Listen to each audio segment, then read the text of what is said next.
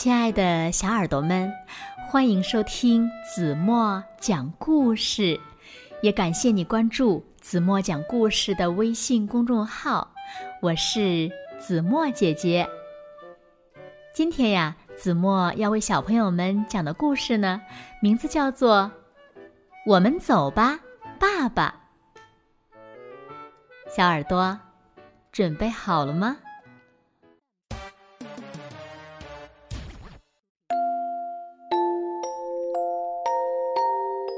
从前，有一个小男孩，他和爸爸一起生活。他们住在河边的一栋房子里。小男孩的名字呢，叫做小乔。一天早晨，小乔的爸爸醒得很早，他叫醒儿子，对他说：“嗨，我的孩子，今天我带你去钓鱼吧。”小男孩很开心，不用爸爸催促，他很快呀就穿好了衣服，梳好头发，洗干净了脸，还穿好了鞋子。小乔站在爸爸面前，高兴的合不拢嘴。我们走吧，爸爸。等一下，咱们还没吃早餐呢。爸爸回答道。于是呢，他们围着桌子坐了下来。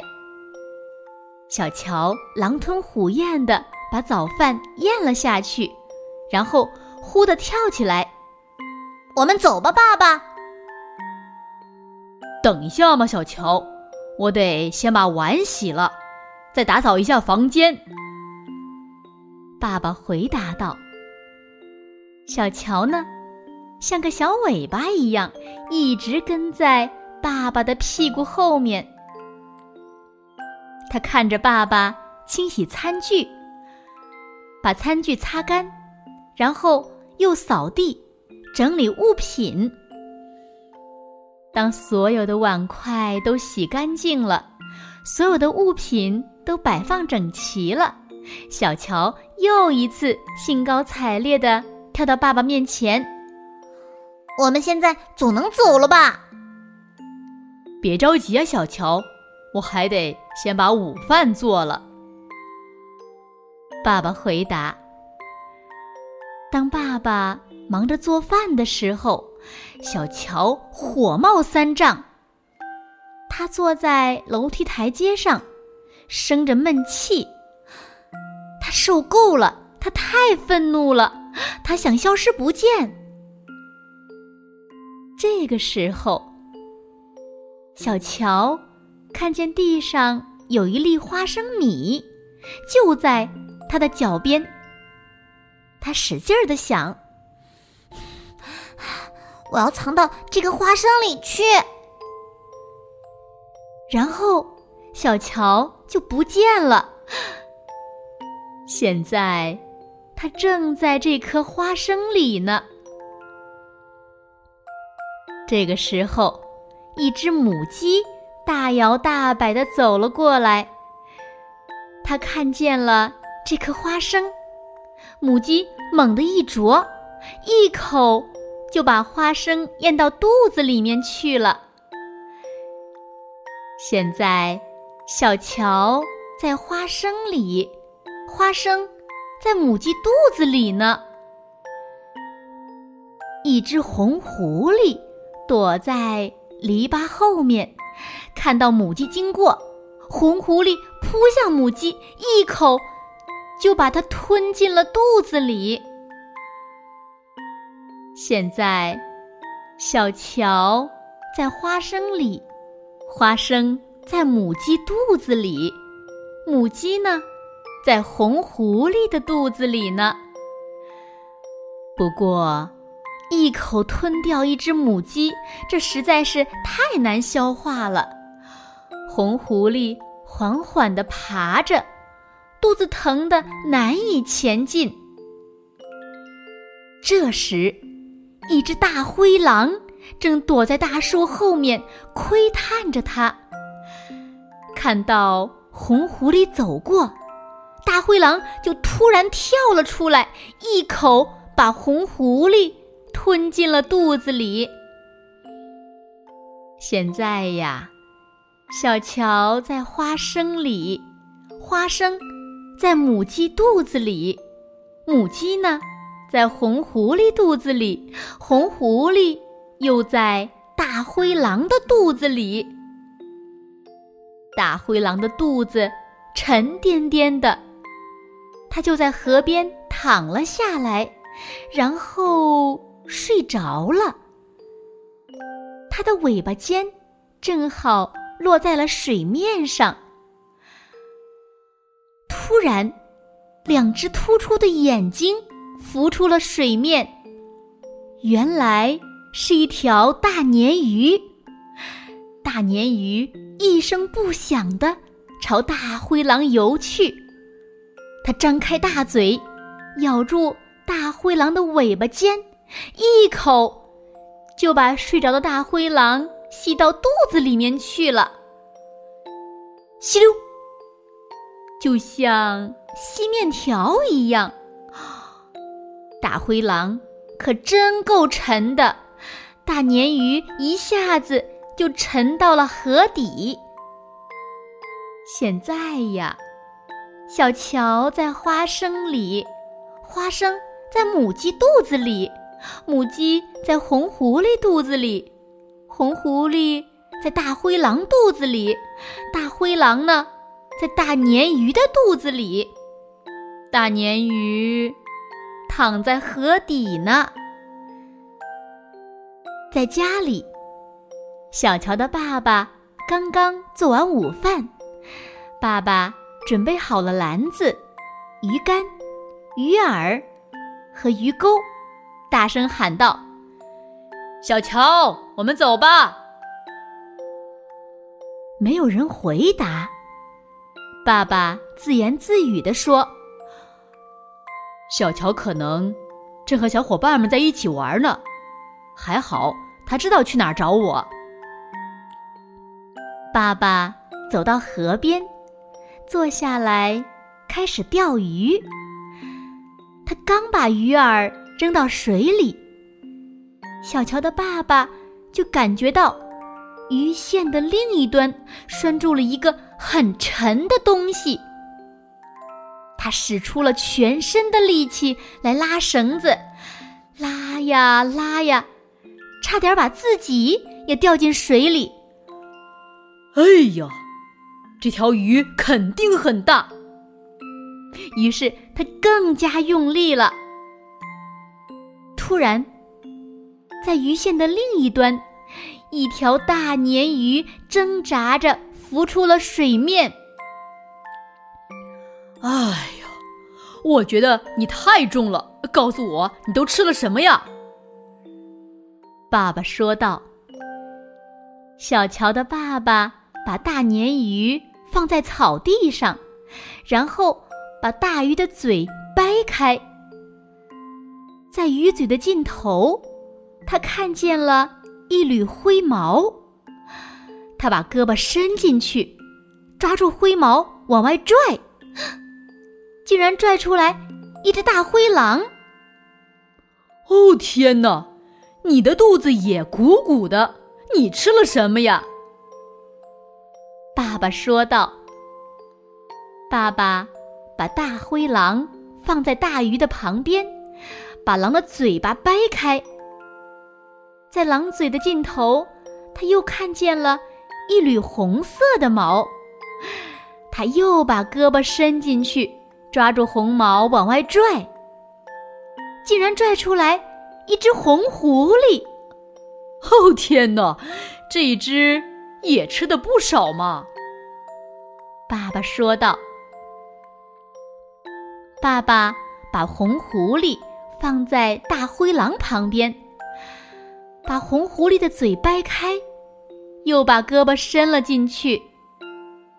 这回，他从里面拽出一只惊慌的母鸡，母鸡呢一直咕咕乱叫，动个不停。母鸡一从红狐狸肚子里出来，就面朝天的摔倒在地上，他完全晕头转向了。母鸡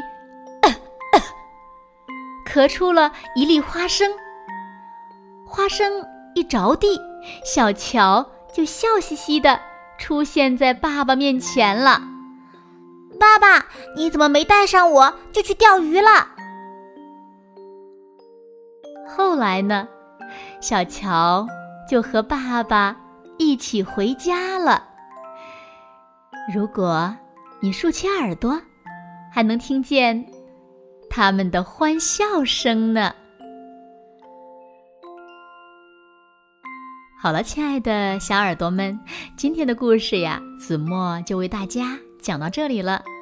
那今天留给大家的问题是：你们知道是谁最先吃掉小乔的吗？请小朋友们把你们认为最棒的答案在评论区给子墨留言吧。好了，那今天就到这里吧。明天晚上八点半，子墨依然会在这里用一个好听的故事等你回来哦。你一定会回来的，对吗？现在，请小朋友们轻轻的闭上眼睛，一起进入甜蜜的梦乡啦。完喽。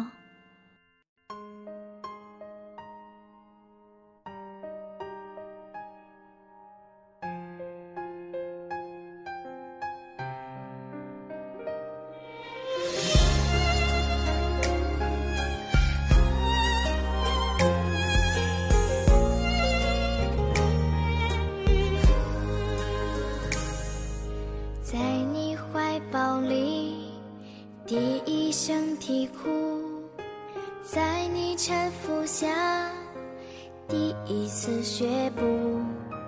哄我入眠时，你讲的故事；在我淘气时，你高喊的名字；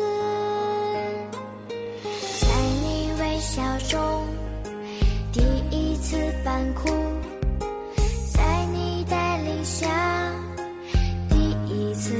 so